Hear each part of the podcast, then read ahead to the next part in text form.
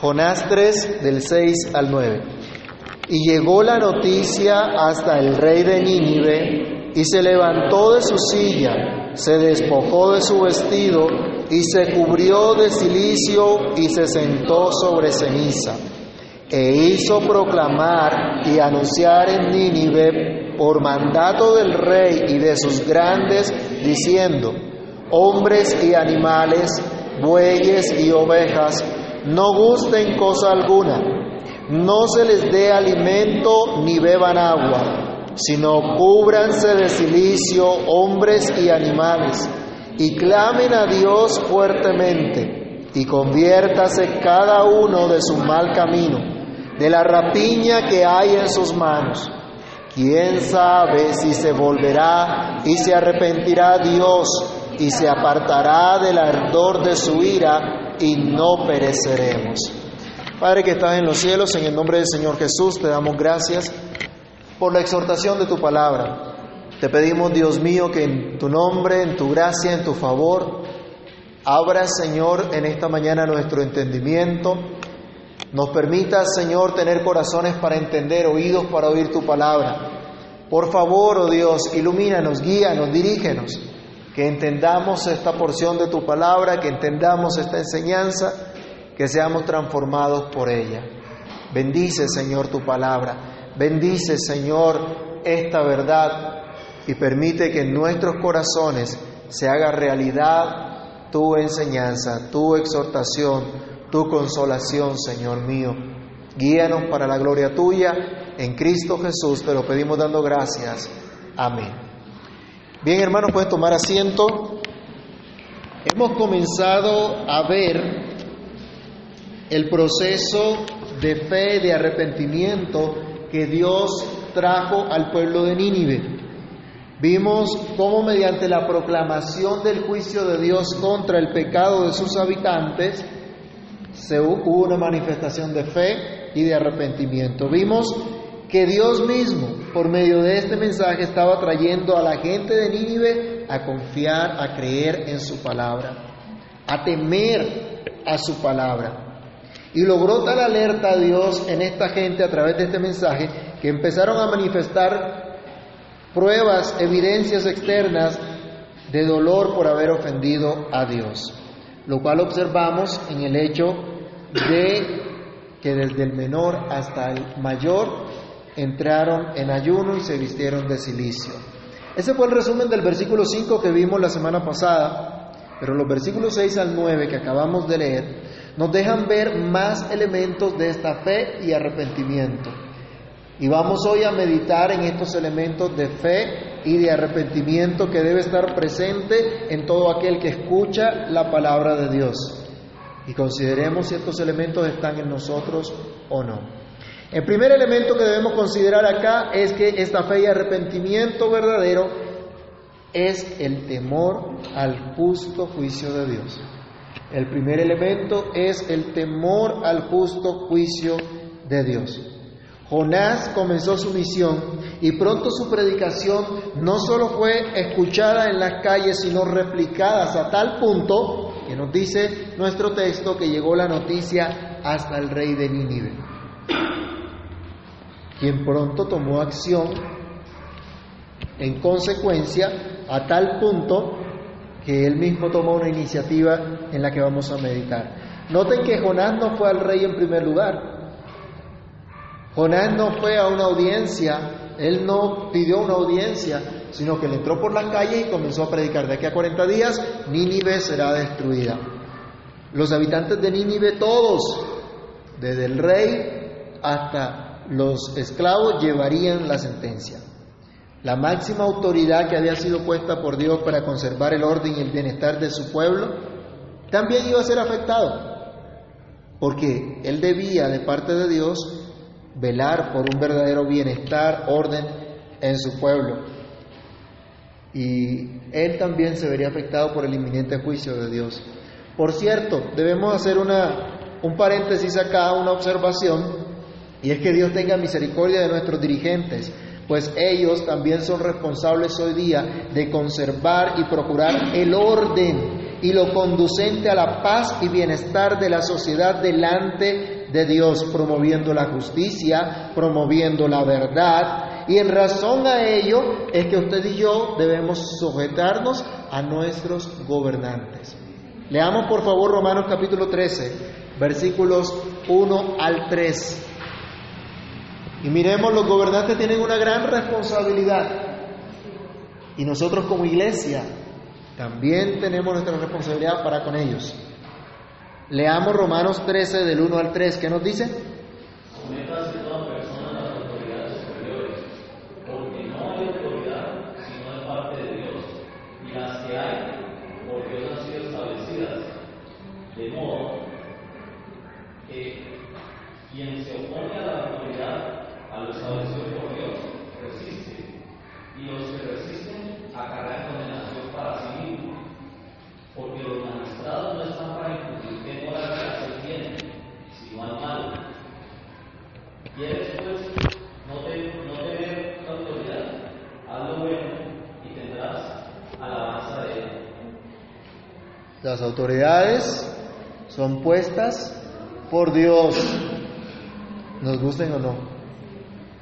Hayamos votado por ellos o no. Son puestas por Dios y debemos respetarles, debemos honrarles por el hecho que Dios los puso ahí, pero ellos son responsables de lo que hagan. Son responsables de cómo gobiernan. De modo que, por cierto, por ahí andan convocando, hasta algunos cristianos andan convocando a un paro para el 21 de enero, de noviembre, pero los cristianos no pueden participar de eso. Los paros, los bloqueos, las vías de hecho contra la autoridad son condenados por Dios. Por lo tanto, los cristianos no deben participar en modo alguno de estas cosas. O sea, el cristiano no se pone el trapo rojo y empuña la mano diciendo en defensa de los derechos de yo no sé quién y de yo no sé cuántos. Porque están resistiendo a la autoridad puesta por Dios. El rey de Nínive era en su momento la autoridad puesta por Dios en esa ciudad. Y aunque a él no fue directamente Jonás, la palabra de Dios, la predicación, llegó hasta él. El mismo pueblo se encargó de llevarle esas noticias al rey. El rey de Nínive entonces tuvo una actitud que nos deja ver cómo el temor al justo juicio de Dios implica en primer lugar entender la culpabilidad. El rey de Nínive no escuchó un mensaje de odio, un mensaje retrógrada, un mensaje fascista, discriminatorio, ofensivo, ni nada de esas cosas, esos calificativos que usted escucha hoy día cuando se predica la verdad, cuando se predica de la justicia. La gente que llevó la noticia al rey de Nínive no le informó de un alborotador y guerrerista que traía polarización a su pueblo, sino un mensaje de parte de Dios de la inminente destrucción de la ciudad a causa del pecado, de la ira del Dios vivo y verdadero y por lo tanto actuó en consecuencia. La misma gente ya entendía que estaban ante el justo juicio de Dios. ¿Y qué podía hacer el rey sino entenderlo también, reconocerlo también y humillarse también?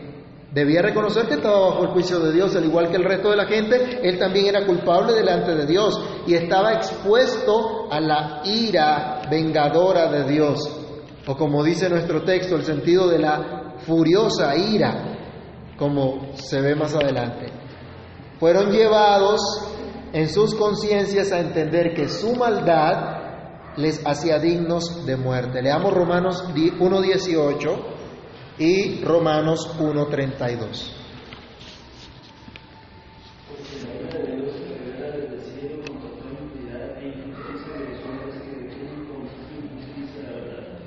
La ira de Dios se revela desde el cielo contra toda impiedad de los hombres, contra toda injusticia, contra los que detienen con injusticia la verdad. Y muchos andan en eso, ¿no? Y autoridades haciendo eso pero la ira de Dios se revela desde el cielo contra ellos. E incluso el versículo 32 dice algo más diciente de aquellos que se complacen en esas iniquidades.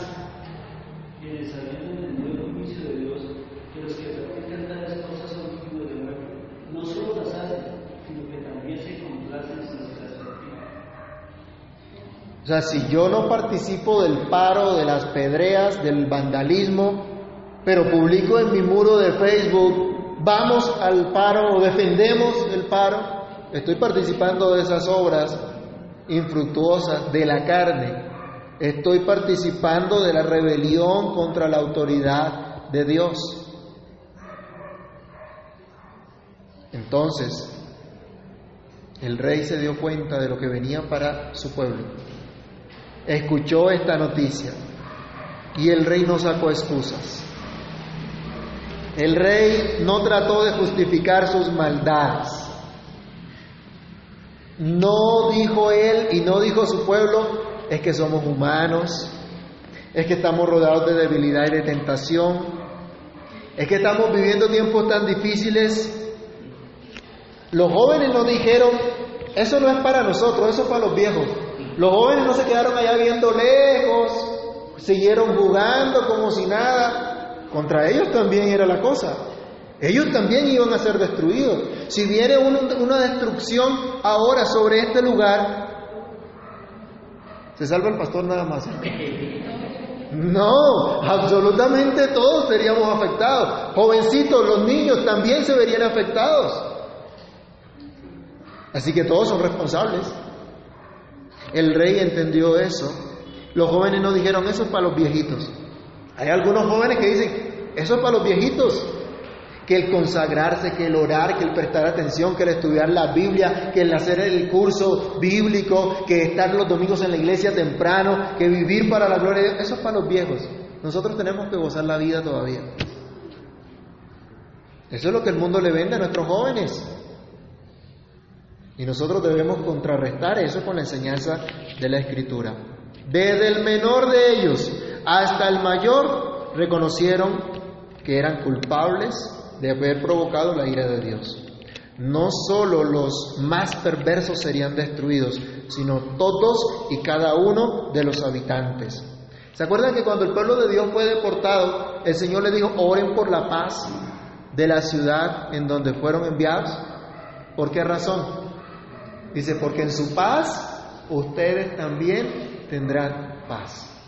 Si nosotros no oramos por nuestros gobernantes, si no oramos por la economía de nuestra nación y nos aislamos como si estuviéramos viviendo en una cueva, ¿creen que eso nos va a beneficiar en algún modo?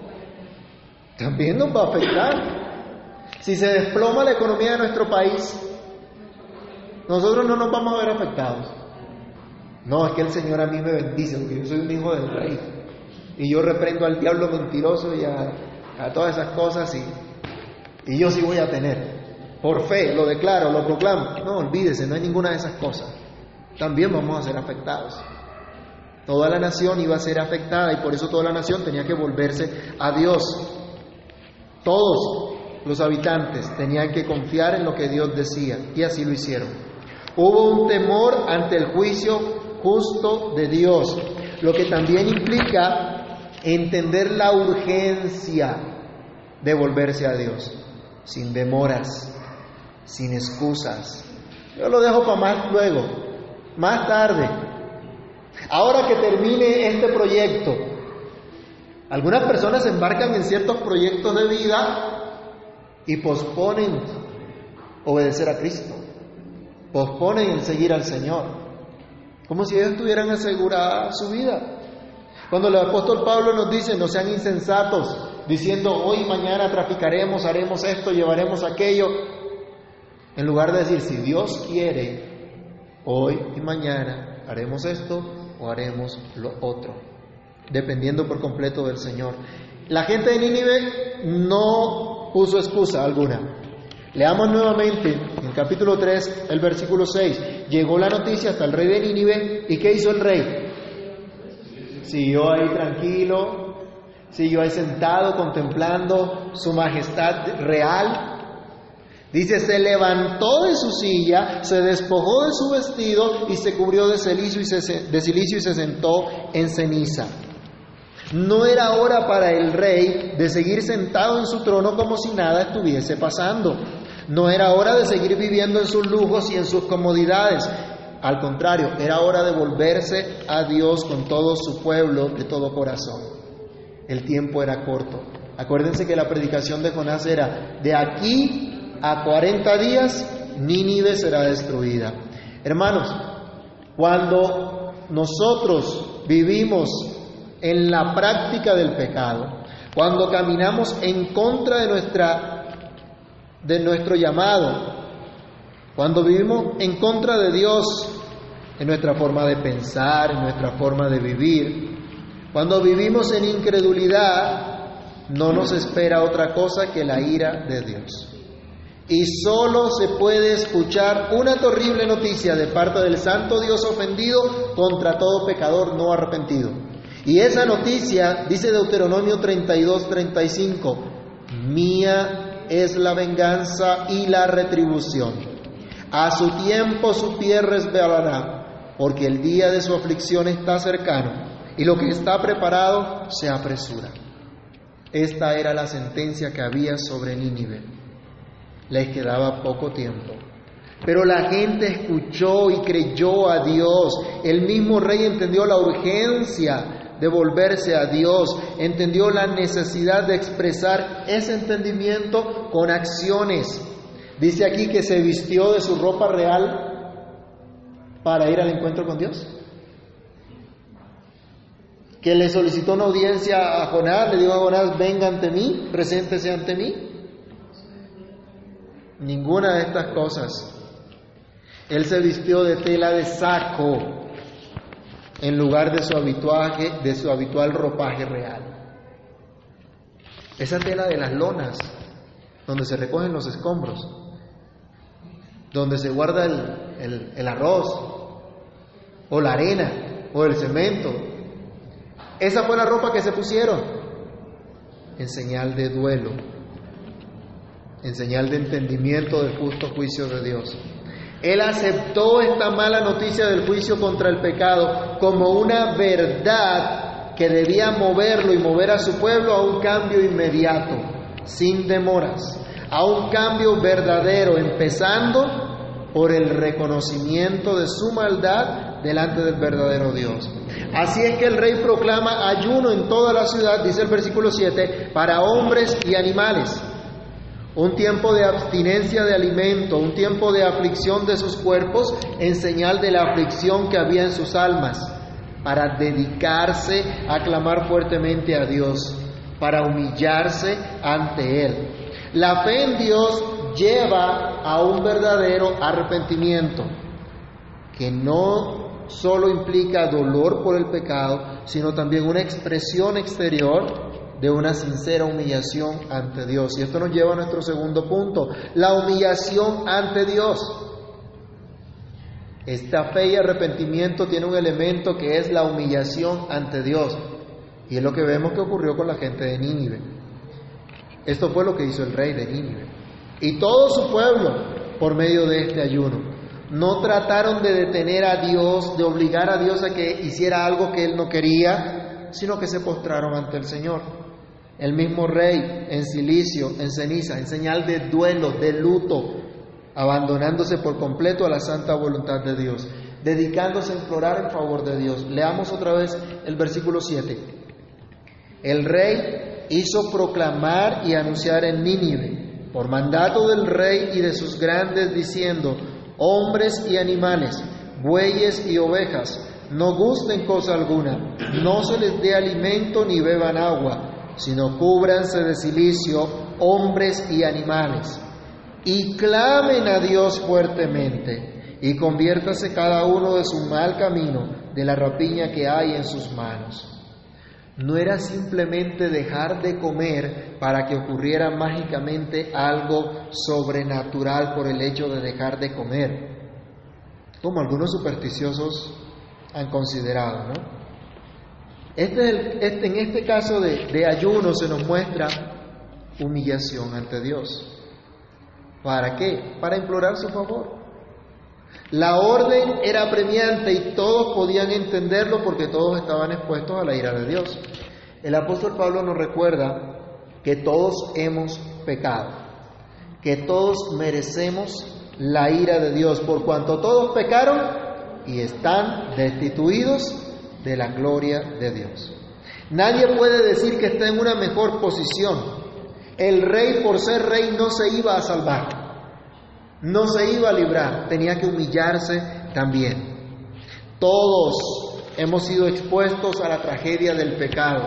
Incluso la creación misma recibió la maldición por causa del pecado. Por ello es que vemos en este mandamiento del rey que no solo los hombres, sino incluso los animales también expresaran la aflicción de toda la ciudad porque todos estaban expuestos a la destrucción. La gente debía entender con claridad esto. Todo lo que tenían estaba expuesto a la destrucción. Por tanto, no podían seguir como si nada, sino volverse a Dios, expresando dolor por el pecado. ¿Se acuerdan que la semana pasada les preguntaba cuántos han experimentado remordimiento? Algunos solo expresan remordimiento, pero no arrepentimiento. El arrepentimiento implica dolor por el pecado, por haber ofendido a Dios. Y esto debe haber una expresión real de lo que está ocurriendo en su interior. Ese es el duelo, ese es el luto del que habla el silicio y el sentarse en ceniza.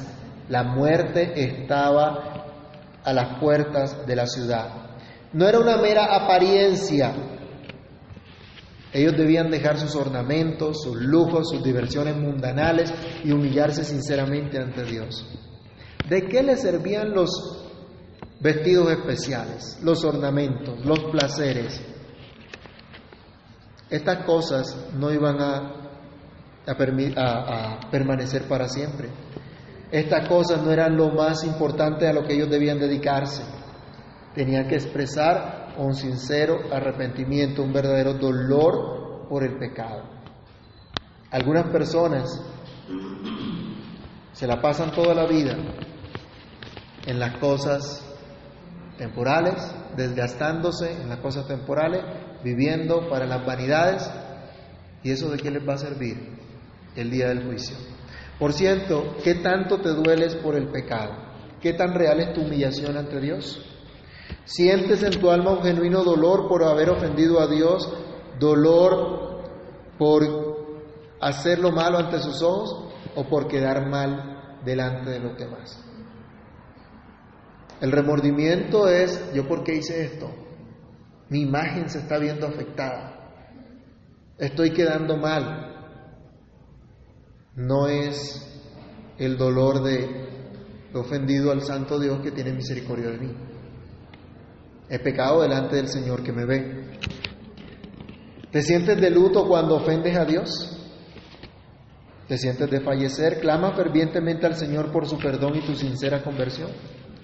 La gente de Nínive debía dedicarse a implorar el favor de Dios, expresando su necesidad de Dios, su dolor por el pecado, pero a la vez caminando en una dirección opuesta. La última parte del versículo 8 nos dice, y conviértase cada uno de su mal camino y de la rapiña que hay en sus manos. No solamente tenían que dejar de comer. Algunos han ayunado simplemente dejando de comer, esperando que Dios obre algo especial por sus vidas. Pero no ese es el sentido del ayuno. No solo tenían que dejar de vestirse lujosamente, algunos llegan a otro extremo y entonces no se arreglan, dicen todo eso es vanidad. Eso no le agrada a Dios. Y creen que simplemente por esa apariencia van a lograr algo. No era solamente dejar de, dedicarse a las cosas vanas. Si había un juicio inminente, aquí ahora se iban a poner a vivir con sus adornos, sus arreglos y sus cosas debían tomar acciones claras y debían tomar pasos definidos que demostraran su disposición a vivir de una manera distinta. No podían quedarse a esperar, bueno, miremos a ver qué pasa. Tenían que volverse definitivamente a Dios y caminar en una dirección contraria a la que estaban viviendo. Esto en consecuencia con lo que Dios dijo por medio del profeta Isaías. Leamos Isaías 58 del 1 al 7. ¿Cuál es la verdadera abstinencia? El verdadero ayuno que Dios quiere. Isaías 58 del 1 al 7.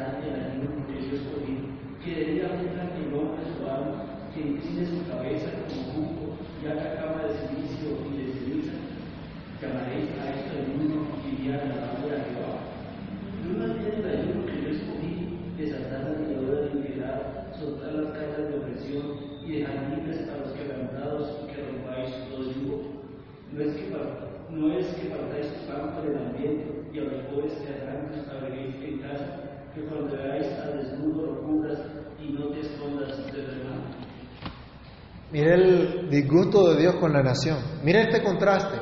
El pueblo de Israel ayunaba, pero no ayunaba para Dios. Ellos pensaban que el simple hecho de dejar de comer, de echarse ceniza en la cabeza, de ponerse una ropa de saco, era lo que a Dios le importaba.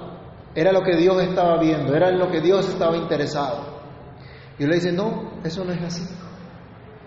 Algunos hermanos creen que lo que a Dios le importa es que dures tres días sin comer, siete días sin comer, cuarenta días sin comer, para tener una unción especial, ¿no? Un poder radiante sobre tu vida.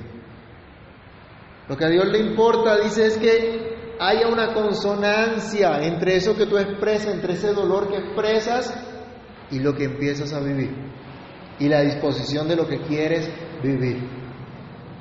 Te la puedes pasar aguantando hambre toda la semana, pero si no controlas tu lengua y dejas el chisme, no estás agradando a Dios. Puedes ayunar todo lo que tú quieras, pero si no tomas pasos firmes para dejar el pecado, para dejar la inmundicia, para dejar la maldad, no estás haciendo nada. No es agradable delante de los ojos de Dios. Por eso aquí esta gente no solamente tenían que dejar de comer como expresión de su duelo, sino que debían convertirse de su mal camino. Le estaba diciendo, caminen en una dirección contraria a la que están caminando ahora, vivan de una manera diferente. Aquí está el verdadero arrepentimiento señalado por medio del ayuno. Un cambio de vida, un cambio de dirección en la cual ya no se camina hacia el pecado, sino en dirección contraria a él.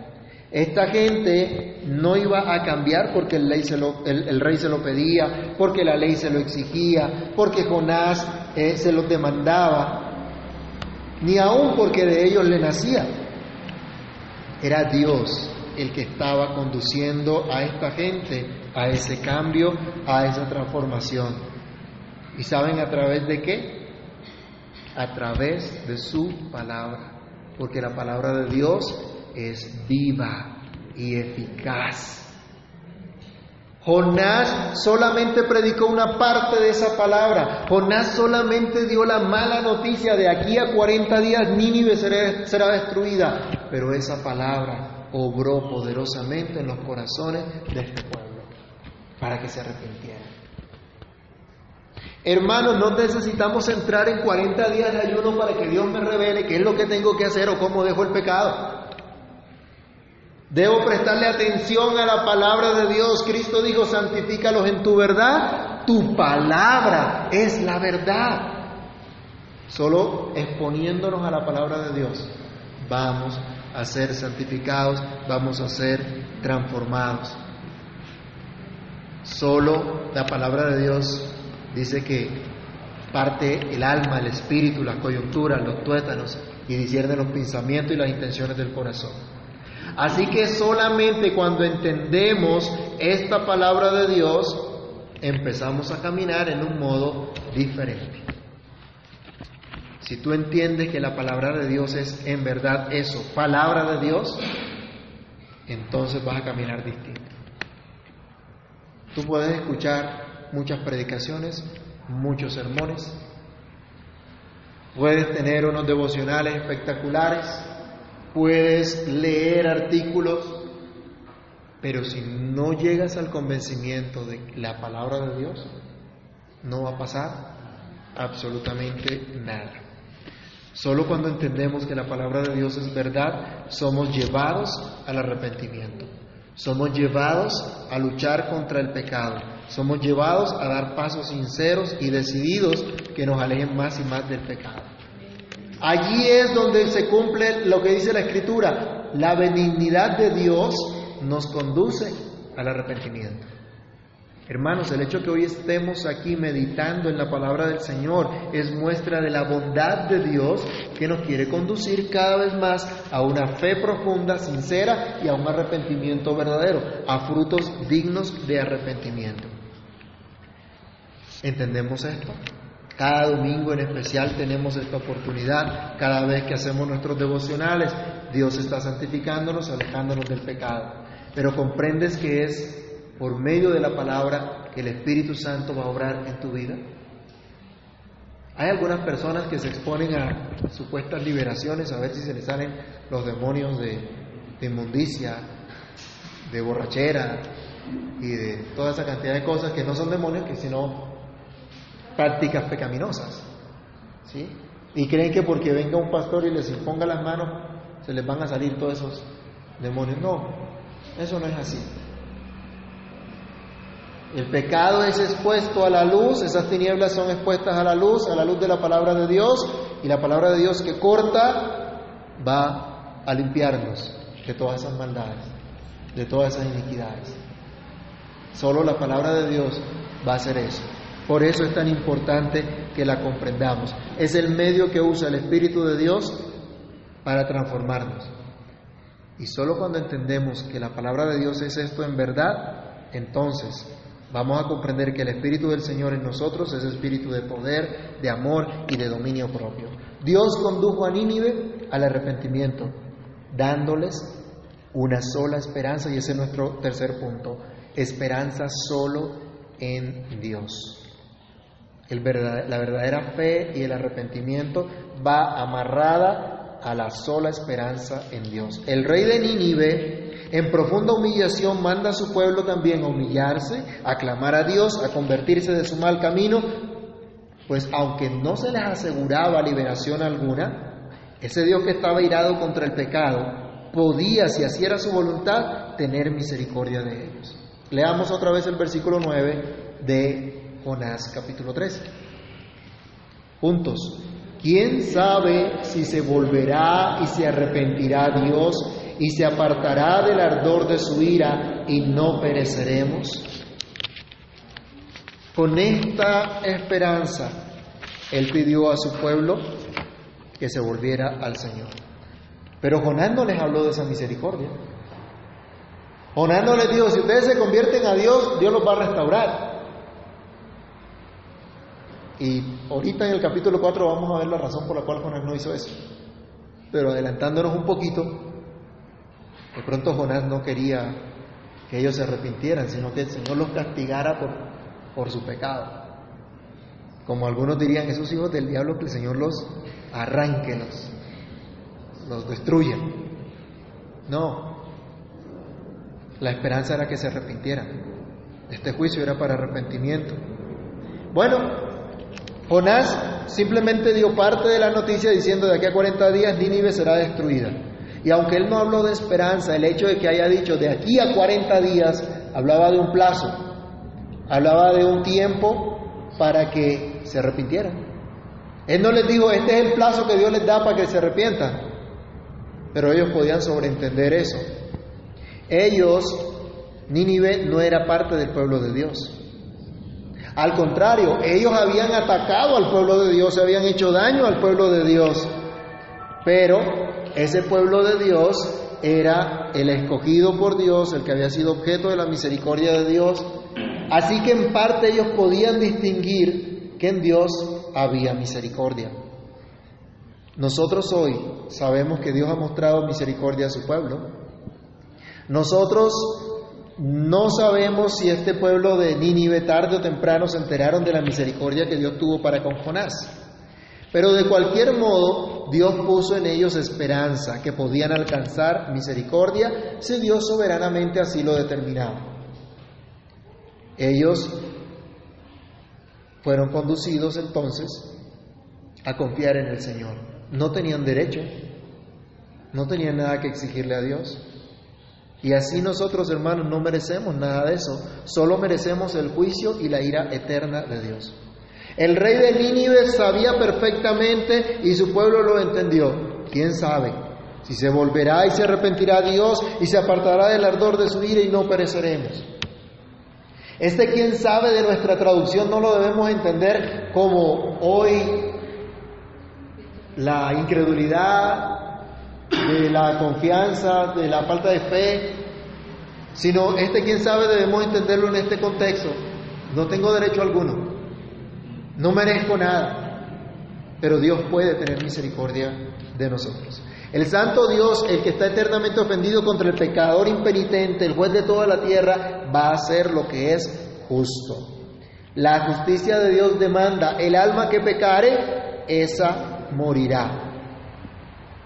De modo que no estamos en posición de exigirle absolutamente nada a Dios. Como algunos hermanos dicen, hay que arrebatarle al diablo lo que nos robó. No, no estamos en condición de arrebatarle nada a nadie ni declarar nada en absoluto. ¿Qué puede exigir un malvado que ofende al que misericordiosamente le da sustento y abrigo? ¿Qué puede exigir un pervertido y terrible criminal cuando es llevado ante la justicia? Ante la santa ley de Dios, ¿quién puede demostrar su inocencia y exigir ser justificado? Ante, este, ante esto, como dice el apóstol Pablo, toda boca se cierra y todo el mundo queda bajo el santo juicio de Dios. Pero en Dios hay misericordia y esta es la gran buena noticia. ¿Quién sabe si se volverá y se arrepentirá Dios y se apartará del ardor de su ira y no pereceremos? Dios puede tener misericordia. Había esperanza en, una sola, en la sola misericordia de Dios, lo que hoy nosotros conocemos como la sola gracia. Nínive debía arrepentirse, debía volverse de su mal camino y confiar en la misericordia de Dios para no ser destruido. Como la gente de Nínive, hoy también nosotros debemos arrepentirnos, debemos volvernos de nuestros malos caminos y confiar en la sola gracia de Dios. No en nuestro arrepentimiento, algunos confían en su arrepentimiento. Algunos confían, yo he cambiado, yo he dejado de hacer lo malo, así que Dios tiene que bendecirme, Dios tiene que ayudarme. ¿Sí? Ya yo no estoy practicando el pecado, ya yo dejé la borrachera, así que Dios tiene que ayudarme. No, no hay tal cosa. Dios nos demanda volvernos a Él. Dios nos demanda cambiar nuestro camino de maldad por el camino de la piedad. La gente de Nínive no tenía nada seguro y no podía presumir que iban a alcanzar el favor de Dios. No tenían una palabra específica de esperanza. Solo esperaban que si Dios quería, podría cambiar su sentencia contra ellos y no derramar el ardor de su ira, de su ira para preservarles la vida. No estaban seguros, aunque el mensaje de juicio era una señal de ello, pero no sabían que había uno que podía llevar el ardor de la ira de Dios y así librarnos. Pero eso sí lo sabemos nosotros hoy día. Por la escritura, hoy sabemos nosotros que es por la misericordia de Dios en Cristo que no pereceremos. Somos conducidos al arrepentimiento y hemos recibido la fe para creer la palabra de Dios en verdad, para creer que su ira contra el pecado es real. Y si nos humillamos ante su palabra, por esa misma palabra sabemos que somos objetos de su misericordia y que su ira no vendrá sobre nosotros porque ya vino sobre el Señor Jesucristo. Ya la llevó nuestro Señor y Salvador Jesucristo. La misericordia de Dios nos conduce al arrepentimiento. Por la misericordia de Dios sobre nosotros podemos volvernos de nuestro mal camino y podemos mortificar al pecado de nuestra carne todos los días. Por la misericordia de Dios es que podemos luchar contra el pecado y no decir, ay, yo definitivamente no, no puedo salir de esta situación, no puedo dejar el pecado. No, es por la misericordia de Dios, sabemos, Cristo llevó nuestra sentencia por causa del pecado, por Él hemos sido librados de la muerte, hemos pasado de muerte a vida. Hoy nosotros al escuchar y al meditar en esta palabra podemos estar seguros de su misericordia y por eso tenemos una razón poderosa para humillarnos ante Dios, para implorar su favor y dar pasos que nos alejen del pecado, si en verdad hemos colocado nuestra esperanza únicamente en Dios. ¿Cuál es tu esperanza? Ante las palabras de juicio y del ardor de la ira de Dios contra tu pecado, ¿vas a creer o no lo que Dios dice en su palabra? Algunos andan todavía naufragando entre dos aguas el profeta Elías les decía al pueblo, ¿hasta cuándo van a claudicar entre dos pensamientos? Si Jehová es Dios, sírvanle. Y si los vales, bueno, váyanse con sus vales. ¿Amas a Dios? ¿En verdad amas a Dios? ¿En verdad crees que Cristo es tu Salvador? Síguelo. Obedécelo. Vive para su gloria. Si no, estás perdiendo el tiempo. ¿Vas a tomar acción entonces en consecuencia de la palabra que has escuchado? El rey de Nínive y su gente creyeron a Dios y actuaron en consecuencia. Por su palabra Dios les dio fe, Dios les dio arrepentimiento. No suceda, hermanos, que el día del juicio se levante el rey de Nínive, se levante la gente de Nínive y te condenen por no creer hoy en Cristo, el cual te ha sido predicado y te ha sido anunciado por medio del Evangelio. Porque en medio de nosotros en su palabra se nos muestra a Cristo y Cristo es mayor que Jonás. Le creyeron a Jonás y se arrepintieron. ¿Le creemos hoy nosotros al que es mayor que Jonás? ¿Le creemos hoy a Cristo? Hay que tomar en serio la palabra de Dios. Hay que tomar en serio su juicio contra el pecado y humillarse ante Él y esperar en su sola misericordia. Y así estamos seguros, seremos librados por la eternidad por medio de la fe en nuestro Señor Jesucristo, el único que pudo llevar el ardor de la ira de Dios en nuestro lugar. ¿O quieres tú exponerte al ardor de esa ira en lugar de acogerte a su misericordia? El Señor nos ayude a entender su palabra y actuar en consecuencia. Oremos. Bendito Señor, Padre Celestial, en el nombre de Jesús te damos gracias por el llamado que nos haces a confiar en ti y a volvernos a ti de todo nuestro corazón. Padre Santo, ten misericordia de nosotros. Por favor, cambia nuestra manera de pensar, nuestra manera de vivir. Regálanos tu gracia, Señor, de entender tu palabra, entenderla como verdad. Señor, y que en aquellas cosas que te faltamos, que te ofendemos, tu palabra traiga luz y alumbre nuestras tinieblas. Tu palabra nos lleve a verdadera fe y verdadero arrepentimiento. Tu palabra haga lo que tiene que hacer en cada uno de nosotros y nos transforme. Por favor, Señor, bendícenos. Bendícenos con el entendimiento de tu verdad, con el entendimiento de tu palabra. Bendícenos, Señor, con un deseo ferviente de servirte, de seguirte Bendícenos, Señor, con tu espíritu de amor, de poder, de dominio propio para caminar en contra del pecado, para matar al pecado en nuestros días, en nuestra carne, Señor, para no dejarnos llevar por nuestros deseos pecaminosos, sino someternos al señorío de Cristo. Ayúdanos, Padre, a creer que lo que tú dices es cierto, que lo que tú dices es verdad y que el tiempo que nos has concedido es precisamente para volvernos a ti, para amarte, para conocerte, para vivir para tu gloria. Encamínanos de tal manera, Señor, que podamos glorificar tu santo nombre en nuestra manera de vivir. Que durante esta semana lo recordemos y tú nos encamines, Señor, en tu buena voluntad. Ayúdanos y guíanos para tu gloria, para tu honra, Señor. Que nos gocemos experimentando la verdadera fe, el verdadero arrepentimiento que solo tú puedes dar y que por medio de tu palabra te ha placido, Señor, revelarnos tu buena voluntad. En Cristo Jesús oramos y damos muchísimas gracias. Amén.